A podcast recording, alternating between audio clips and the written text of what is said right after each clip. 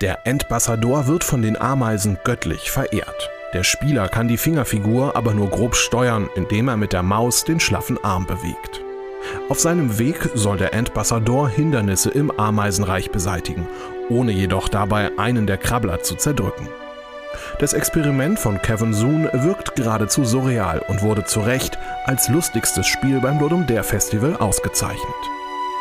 Parallel Horizons sieht auf den ersten Blick wie ein überaus hübsches, wenn auch gewöhnliches Jump'n'Run aus.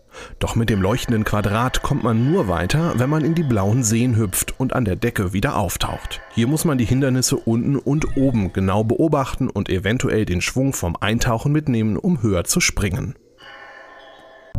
Schließlich spielt Super Dimensional mit mehreren verschiedenen Ebenen.